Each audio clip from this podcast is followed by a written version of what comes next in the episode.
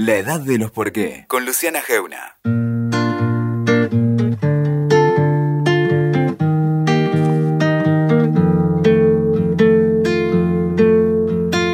Avião sem asa, fogueira sem brasa, sou eu, assim sem você. Futebol sem bola, piu-piu sem frajola. La primera vez que me animé a leer a José Emilio Burcúa tenía 30 años. Poco de vergüenza me da decirlo, pero es así. Me estaba por ir de viaje a recorrer Estados Unidos durante un mes escribiendo crónicas de la primera campaña electoral de Barack Obama, esa que lo iba a convertir en el primer presidente afroamericano de la historia de Estados Unidos. Estaba muy preocupada por encontrar el tono para contar ese país. Y fue mi analista el que me recomendó, llévate cartas norteamericanas. Y me lo llevé.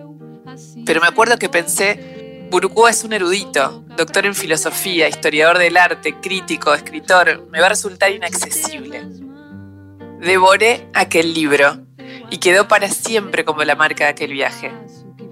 Te cuento esta anécdota que es personal, intrascendente y además muy poco representativa del enorme Burukua. Pero es para decirte que lo que viene te abarca. Que este erudito con el que vamos a hablar hoy en la edad de los por qué es apto para todo público. Dijo de él Hilda Sábato, nada de lo humano le es ajeno. Y dice él de sí mismo, yo sé un poco de todo. Suponen que eso es producto de la erudición, pero no es así, es curiosidad. Hablemos de curiosidad. Bienvenidos a la edad de los por qué.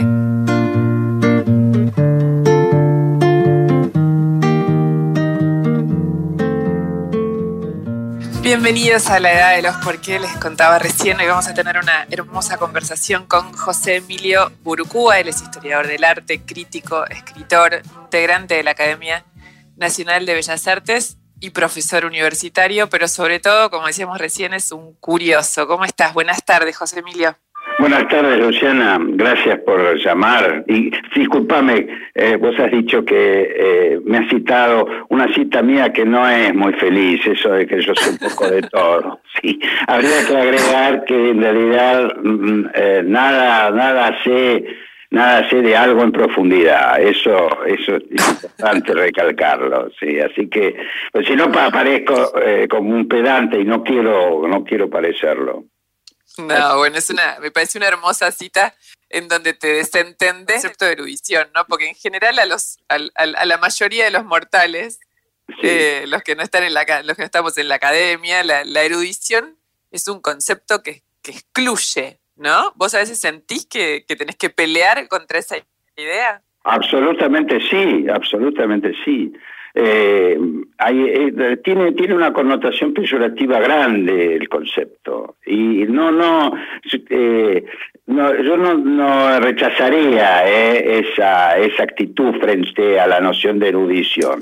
Después de todo, hay en, en la en la cultura española hay es una famoso un famoso dictum sobre el erudito a la violeta, ¿no? Entonces A ver. Claro, es eso, que eh, este, el erudito a la violeta quiere decir el que el que sabe algo profunda, algo mucho, mucho, mucho de algo, ahí es imbatible en ese campo y eh, finalmente para lo que sería la, la vida, la vida plena eh, es inútil. Por eso no quisiera yo ser tenido o verme a mí mismo como un erudito que termina siendo a la violeta, o sea, sirviendo para poco. Eh, a eso me refería. Y José Emilio, ¿qué te, qué te da, qué te abre la curiosidad? Ah, buena pregunta. Pero me tendrías que haber mandado el, el- cuestionario para pensar un poco. Me, eh, me- me abre, eh, en principio yo diría que lo que primero me abrió la curiosidad fue la belleza. La belleza de un paisaje, la belleza física y moral de una persona. Y esas primeras experiencias yo las tuve en la escuela primaria y también en mi casa. Así que son muy remotas, muy remotas. Eso ¿Qué me... imagen? Y después... ¿Qué imagen de la belleza te, digamos, pa- para vos? Obviamente la, la- la lectura es, es central, pero la imagen es un montón. Es un ¿Qué, montón, qué sí. escena ¿Qué o qué imagen de es- esa infancia que me decís vos te, Y- te remite a la belleza? La, eh, a la belleza, a la belleza me remite, pues, es un poco edípico lo que voy a decir, pero me remite mi madre, por su, las primeras imágenes que yo tengo de mi madre, yo la veía como una persona bellísima. Y luego, eh, sí, por supuesto, el arte, pero apenas te tomo contacto con el arte, aparece la, la otra dimensión de lo estético, que hasta cierto punto niega la belleza o, o se coloca en un horizonte distinto, que es la de lo sublime, es aquello que nos hace temblar, que, que rompe la armonía de, de, lo que se ve, de lo que se percibe, para dejarnos vislumbrar más bien lo, lo terrible, lo desgarrador que puede haber en el núcleo de lo real y eso nos produce una fortísima emoción, ¿no? como una, tormenta, por ejemplo, el miedo que nos puede dar una tormenta, ese parece ser el origen primero de la sensación de lo sublime. ¿no? Entonces, la, el, arte me dio eso y la primera imagen que yo recuerdo en ese sentido me la enseñó también eh, mi madre, que era un, es un detalle de un fresco eh, del, fresco de Giotto que está en la capella de los Scrovegni en Padua, que lo vi cuando era un hombre ya muy grande, por primera vez, lo había visto en los libros, que es la escena en que Judas le da el beso de la traición a Cristo. Y esa escena esa que no tiene nada de es decir, hay una cosa bella que es la cara de Cristo, pero eh, la representación completa es tremendamente conmovedora y esa belleza de Cristo queda subordinada a la, a la impresión del choque de esas dos figuras, que eh, donde anida la traición. Entonces, esa, esa es la primera obra eh, de arte que yo podría decir que provocó en mí una conmoción. No es la belleza. La belleza más bien yo la, asociaba eh, con las mujeres de mi familia, con el, eh, los paisajes, porque desde muy chico mis padres me hacían viajar mucho con ellos. Y yo recuerdo una vez que fuimos a Tandil. Yo era, no, no, era hijo único, así que era, era muy, muy chico.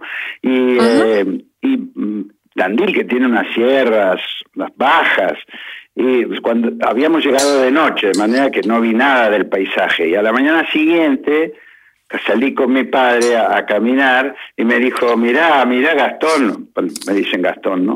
Mirá Gastón, mirá la montaña. Y yo miré y vi que el horizonte estaba alto. Y esa fue una emoción que no, no, no he perdido jamás. Y eran unas sierras mm, muy normales, bastante insignificantes. Sin embargo, para mí fue como ver, ver por primera vez las montañas. Y así yo quedé con las montañas muy, muy eh, ligado para siempre. Y esa fue una, una sensación de belleza que no, no puedo olvidar. Y yo te digo, no, no, no debía saber ni leer yo en esa época. Así que siempre y siempre las montañas, el mar me han, me han emocionado, me han conmovido, ¿no? Hay cosas así que no, no, no puedo olvidar. Esas fueron mis primeras experiencias con el mundo de, lo bello y de lo estético, digamos. En, las dos escenas que me contaste, digamos, estás hablando de una obra de arte que conociste de grande, pero que la, que te la mostró fue tu mamá. Sí. Y recién cuando me hablaste de las montañas fue tu papá. Así es.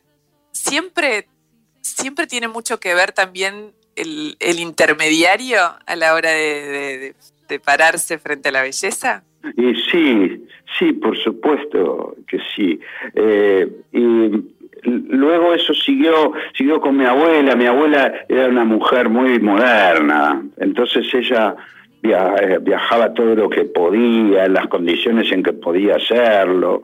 Eh, en los, los, años 50 ella ya conocía eh, el África, por ejemplo, ¿no? Que era bueno, y eh, cuando en el año 60 y 60 61 ella viajó a Europa, pues una tía mía vivía, vivía y murió en Francia. Entonces, eh, mi abuela iba a visitarla para ver a sus nietos de allá y cada dos años ella viajaba. Era profesora de piano y con eso ahorraba la, el dinero y se iba a Europa. Y entonces, una vez me llevó ella, me llevó.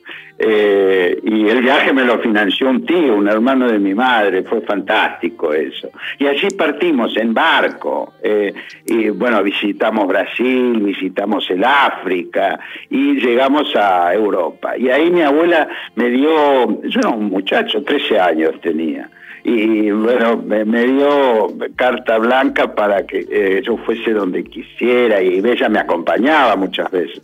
Y ahí entonces fue el deslumbramiento del gran arte en los museos, en el Prado, en el Louvre, eso para mí fue un antes y un después ese viaje. Y fue mi abuela la que me mostró todo eso.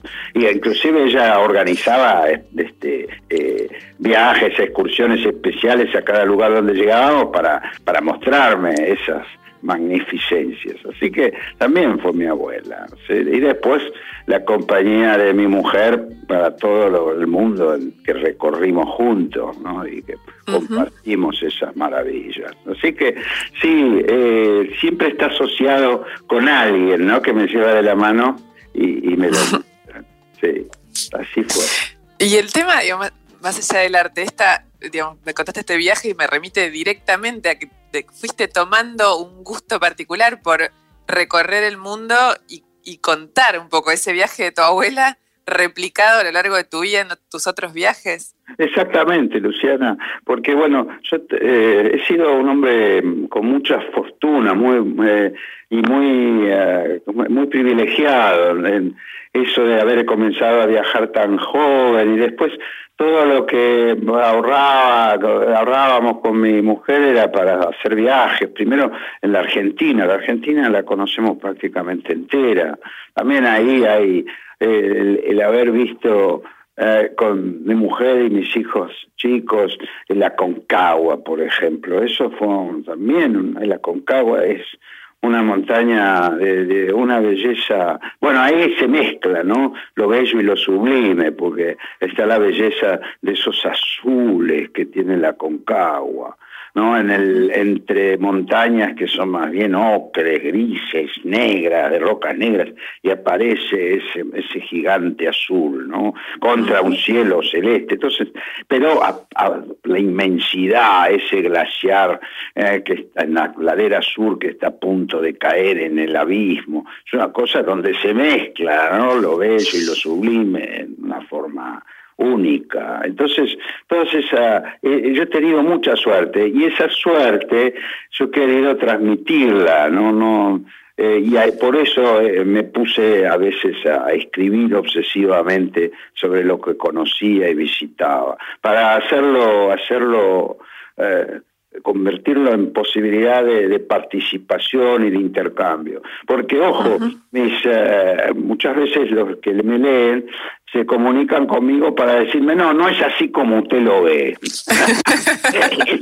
eso, es buenísimo. Inclusive, inclusive eh, los errores que cometo me los señalan. Una vez uno, eh, yo había hablado en el caso de Berlín, de la cuando visité el, especie de monumento vacío a la que, que conmemora la, la, la, célebre quemazón de libros que hicieron los nazis frente a la Universidad Humboldt en marzo de 1933, eh, eh, que también, por supuesto, o sea, ya estaba, vivía en el mundo del libro y eh, ver eso, que es muy, muy impresionante porque es subterráneo, uno lo ve solo a través de un, de un cristal, eh, y eh, están los anaqueles vacíos, es una biblioteca de anaqueles vacíos. Entonces yo me, ocupé de buscar bien la lista de los que había, los libros que habían sido quebrados. Son miles. Así que bueno, esa,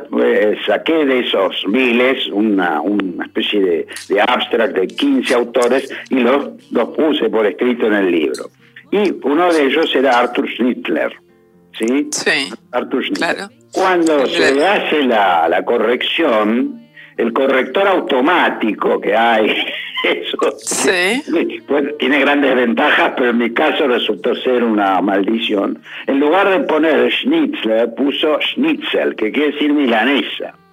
Entonces, uno me escribió, me dice, usted, claro, porque a veces soy bastante irónico, entonces me escribió para decirme, usted no tiene respeto por nada porque este, este, que es un gran autor y que además usted lo está poniendo en este contexto de tragedia, que es la quema de libros, usted le pone milanesa, eh, Arturo Milanesa, usted no tiene respeto por nada, pero bueno, le pedí mil disculpas porque yo no, me había dado cuenta en la última corrección que se hace del libro, que ahí decía milanesa. Bueno, entonces, eh, la comunicación con mis lectores puede tener aspectos eh, realmente muy reconfortantes para mí, pero también bastante dramático, porque yo digo, me persigue la errata, y por supuesto que son los lectores quienes perciben esas erratas. Sí, No, y además es, la fantasía de controlar la palabra, ¿no? Exactamente. Aún cuando la escribe, uno la imprime y luego la corrige. Exactamente. Y nunca la controla. Voy a tomar esto que me ha dicho como, como una, un poco como una justificación de mis eh, si me, si me permitís. Claro, por supuesto. Vos recién, bueno, hablamos de esto, de la palabra. A mí me, me da curiosidad, siendo que te dedicas y, y, tenés una composición tan plena de la imagen cuando la narrás, siempre elegiste la palabra para contarlo y nunca la imagen, ¿no? Sí, no, no soy artista, no, no, para nada. Intenté, intenté dibujar, intenté pintar, pero no, pero soy, soy malo para eso. Entonces, malo, malo, definitivamente. Entonces me dije que tenía que ser el, la palabra, ¿no? En realidad la que a mí me enseñó a escribir eh, fue el colegio, tuve grandes profesores en el colegio. Enrique Pesoni, por ejemplo, fue mi profesor de castellano que se imagina, ¿Qué es un buen profesor? Un buen profesor es, una persona que te entusiasma, aunque a vos eh, que es capaz de despertar el entusiasmo y la curiosidad en un alumno que no está particularmente interesado en aquello que el profesor enseña. Entonces, eh, un profesor que demuestra a ese chico que, que lo que él hace y que no le interesa en lo que hace el profesor y que a él no le interesa particularmente, existe también, existe esa, algo así como una, una corriente eléctrica, existe algo, algo que nos convoca y que nos hace, nos hace más humanos, ¿no? nos abre la cabeza. Ese es un, un buen profesor. Entonces, eh, creo que un buen profesor de matemática es aquel que puede mostrarle a, un chico, la matemática es siempre sarda, complicada, puede llegar a ser hostil para el, para el, el, niño o el adolescente. Y un profesor, un gran profesor de matemática lo que hace es mostrarle que en esa ciencia de los números, de las formas, de las medidas, ahí aparece algo conmovedor. ¿no? Y que tiene que ver con, nuestras posibilidades de comprender mejor el mundo, ¿no? cuando lo, lo, convertimos en cantidades o en las cualidades de la geometría. Bueno, eso es un gran profesor, me parece a mí. Vos sos, además de todo lo que decimos, un profesor. Le, dedicas mucho, le dedicaste, le dedicas mucho tiempo a la docencia. Sí, eh, por eso a mí cuando me dicen eh, me clasifican entre los intelectuales, me resisto, me resisto. No, el intelectual es una persona que es eh, un, gran, un, ¿cómo podría decir? Es un gran personaje, más que nada de la vida moderna, ¿no? Es aquel que, aquel que por todo lo que sabe, por todo lo que estudia constantemente, puede echar luz sobre, más que nada, sobre la política. ¿Mm? Eh, no, no ha sido esa mi intención. ¿Cuál ha sido? Mi intención es esa, es despertar ese entusiasmo por lo desconocido, quizá, y no analizar tanto lo conocido, o demostrar que en lo conocido existe esta, esta dimensión de lo inesperado, de la sorpresa, y esta dimensión conmovedora, más que hacer un análisis estricto, puntilloso y, severo de lo real. Así que yo te he procurado ser eso, un profesor, mucho más que un intelectual. Alguna vez me han acusado estudiantes de eso y tienen razón, es así, es así tal cual. Ahora, si eso es un mal, evidentemente soy el peor de los pecadores. Tenés 74 años, ¿no? Así es, sí. ¿El universo de lo desconocido sigue existiendo para vos o al revés, te pregunto? ¿Todo eso desconocido que todavía no conoces te genera angustia por lo que no vas a oh. conocer nunca? Uf, ni qué hablar, ni qué hablar. De cuando pienso lo poco que me queda y lo muchis, lo enorme, yo qué sé yo, conoceré un 0,1% de lo real, no, no creo que mucho más mucho más, todo se limita a, algunas cosas en, la superficie de este pequeño planeta, en la inmensidad. No, no, que conozco, no, desde ya.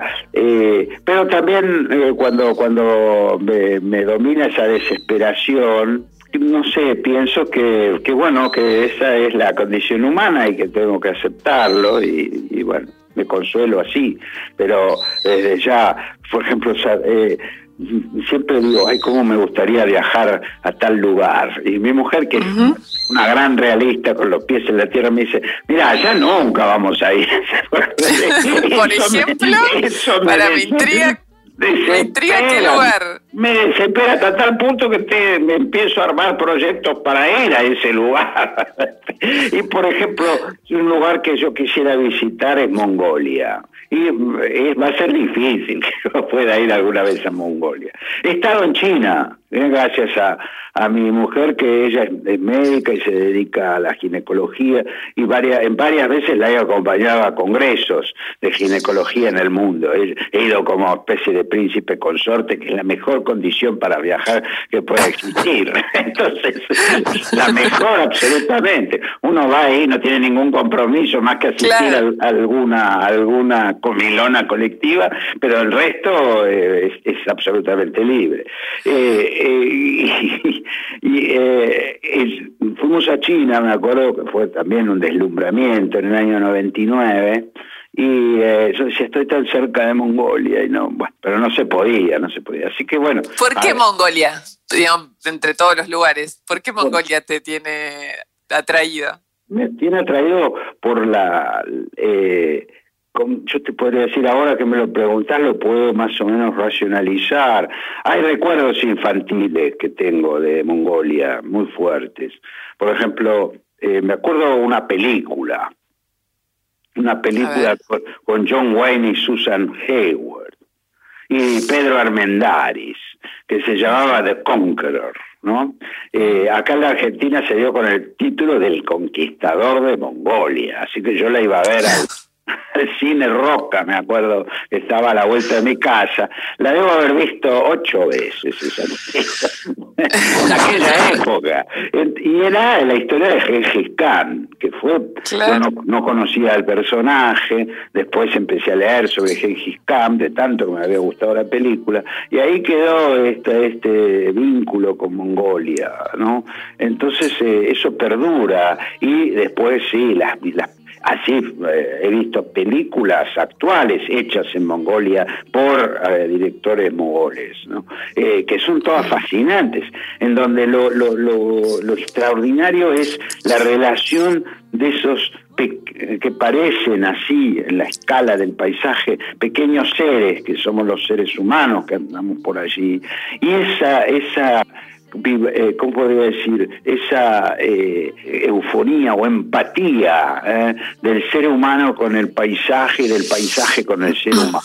Esa inmensidad, las, las tropillas de animales que tienen, los, los caballos, por ejemplo, esa relación con los caballos que tienen.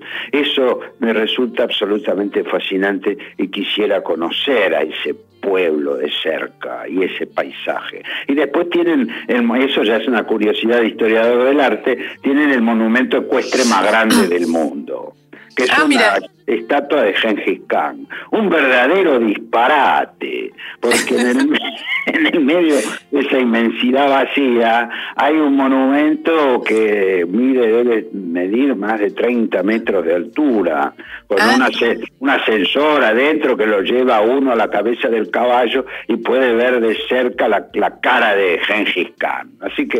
Como si fuera la Torre Eiffel del caballo, digamos, una vez. Pero es una cosa inmensa, porque claro, en esa, en es, ¿cómo decir? En ese espacio enorme tiene que una una escultura que tiene que ser vista desde muchos kilómetros este, de, distancia, bueno, me parece que es algo que merece la pena ir a ver. ¿no? Ha sido muy criticado, lógicamente, porque erigir un monumento de esa naturaleza ya en nuestro tiempo, porque es reciente eso, ya ah. Claro, es como una especie de gran disparate, porque además eso para aguantar el clima de la zona está hecho con materiales muy resistentes y muy nobles, entonces ha sido un gasto impresionante, ¿no? Pero igual esto, esto que podría, es un absurdo quizá, eh, pero ver eso, eh, que también se condice un poco con esta condición de, lucha de, los, de los seres humanos eh, por, por imponerse al medio ambiente. Y acá tiene esta, esta fuerza estética, ¿no? Por eso todas esas cosas me encantaría poder ir a, Mongolia, pero me va a Y después de la pandemia, peor. Así que... Sí, digamos nutrido relato de viajes y de curiosidades que venías haciendo, eh, mientras ibas hablando, pensaba para adentro, hasta me generaba como esa opresión de decir qué lejos queda el mundo, pero ni siquiera el mundo que hay que tomarse un avión, el mundo hasta Argentina, salir de Buenos Aires, el mundo que nos, que nos rodea, nuestro propio país, subirse a un auto y salir a la ruta. ¿Cómo te impacta a vos eso hoy con, con esta pandemia? Mira, yo tengo, eh, eh, como te a decir? Soy bastante optimista respecto de, que la, la, ciencia va a lograr doblegar esta enfermedad. Eso y eh, luego en los ejemplos históricos es que todas este, epidemias como esta o pandemias como esta finalmente han pasado y el mundo se restablece, se modifica y, sigue y sigue su camino, ¿no? Yo tengo en ese sentido alguna una esperanza bastante que trato de fundar racionalmente, ¿no?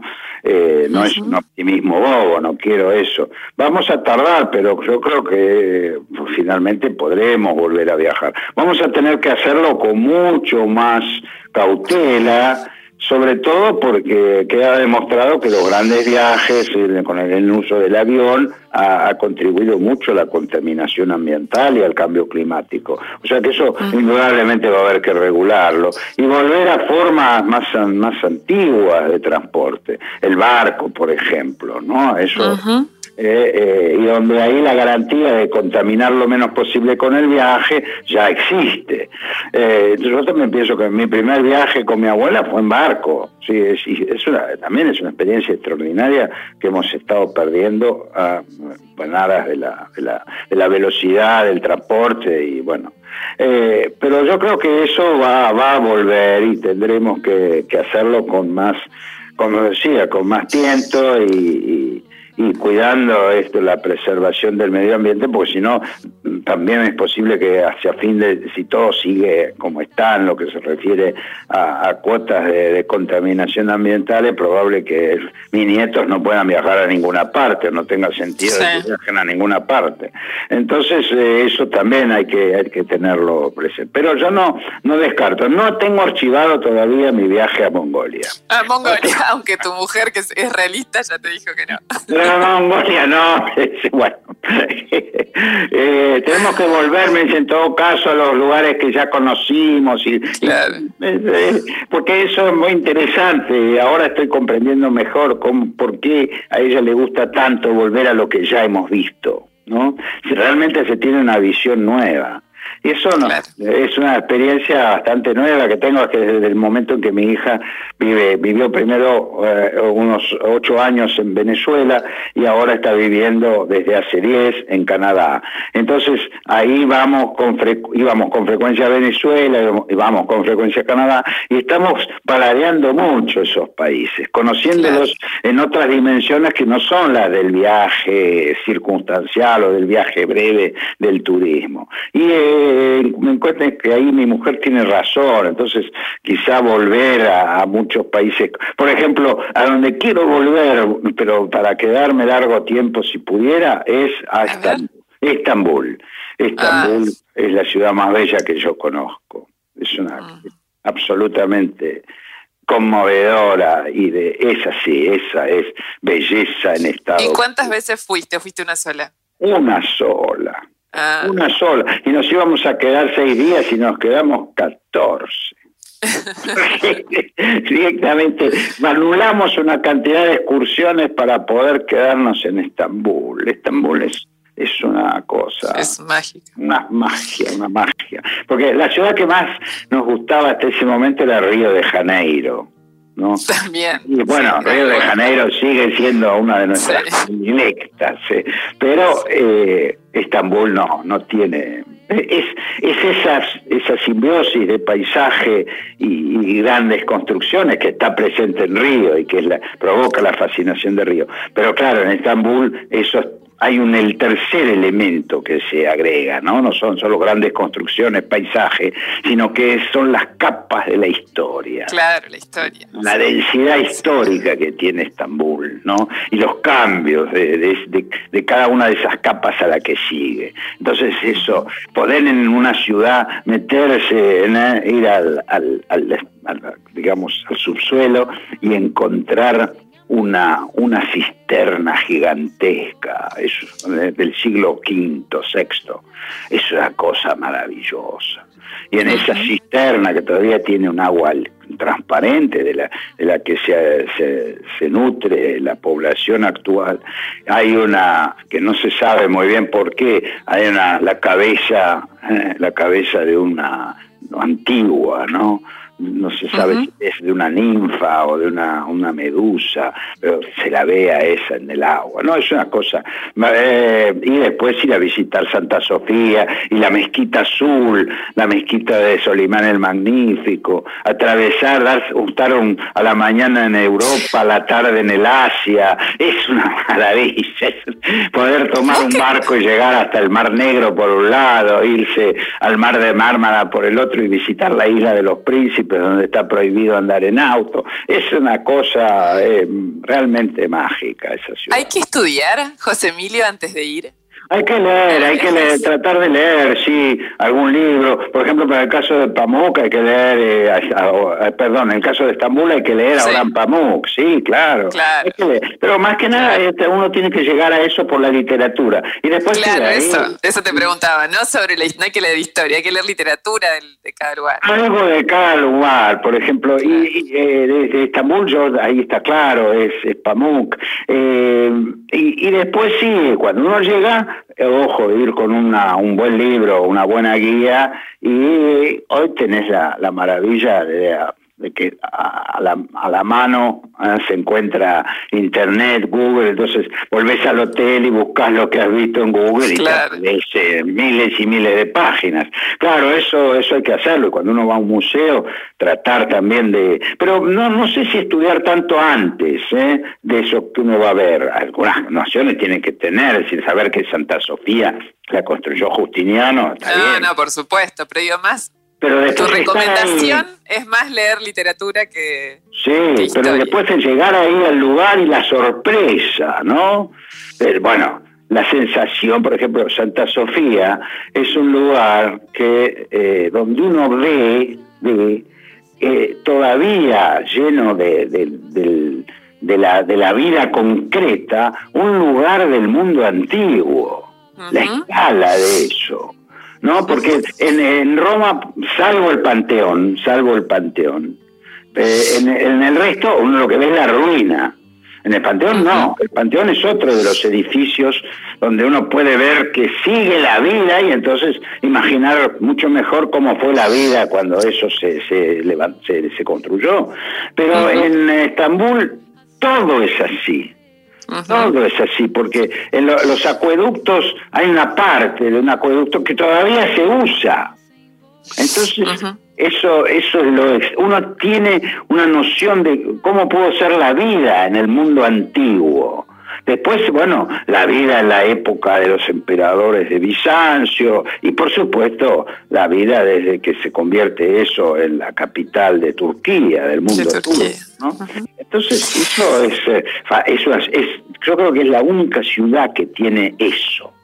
Eso. Esas, esa, esa, esas capas Sí, con, esa con esa importancia cada capa, ¿no? Porque bueno, con esa supervivencia además, ¿no? Está, está, todo cuando yo recuerdo en Siracusa, por ejemplo, eh, la, la, catedral de Siracusa está construida sobre el templo de, de, de Atenea.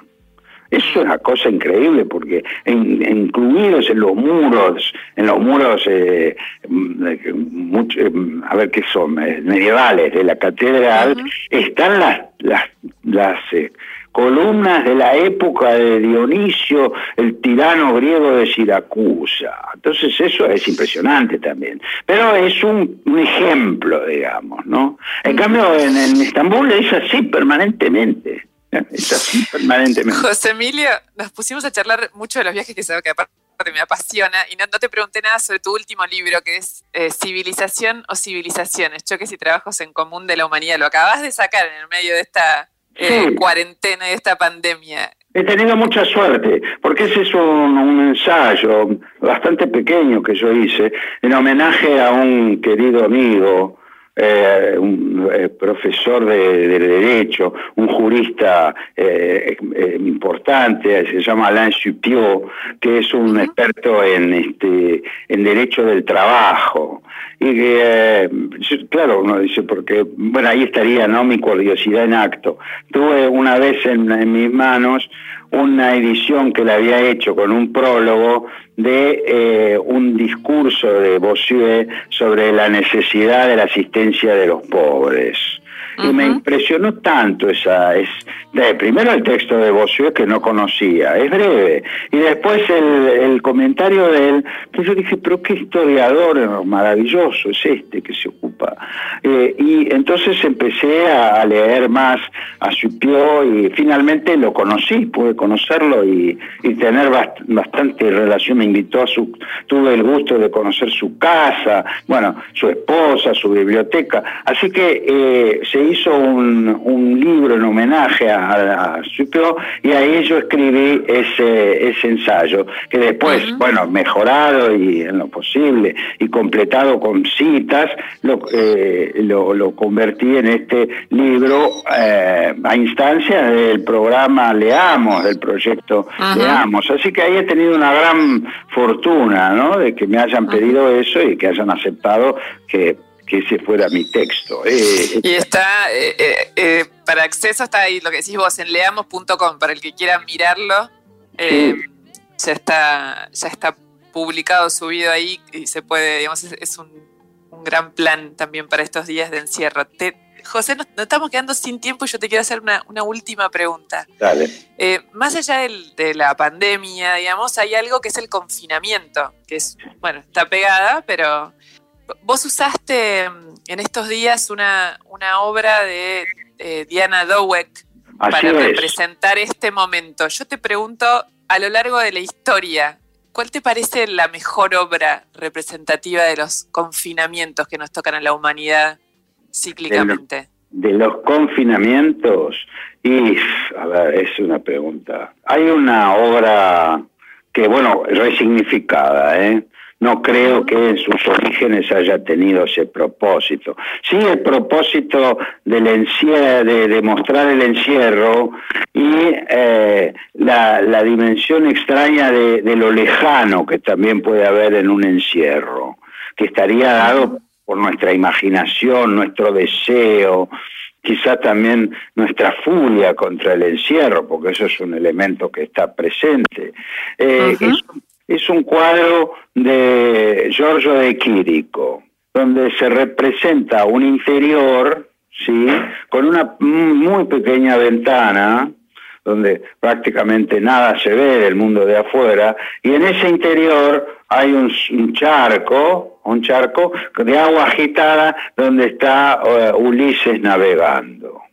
Y eso me parece que es una metáfora extraordinaria del encierro, ¿no? De qué es lo que de, el agobio, pero al mismo tiempo la brisna de libertad que nos queda cuando imaginamos, fantaseamos, a partir de una, un mito, de una leyenda de lo abierto, infinito, como puede ser el, mito de Ulises y el viaje de Ulises la Odisea.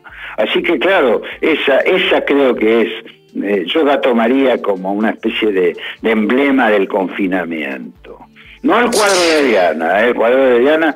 Eh, sí, es, esto, es, es, es, este, es, la pandemia. Es la pandemia misma. Exacto, exacto. Gracias, José Emilio, un placer enorme, de verdad. ¿eh? Muchas gracias, Luciana, y muchas gracias por llamarme. No, por favor, muchísimas gracias. José Emilio Burucúa, historiador crítico del arte, acá, en la de los por qué. Escuchaste La Edad de los Por qué con Luciana Geuna. WeToker. Sumamos las partes.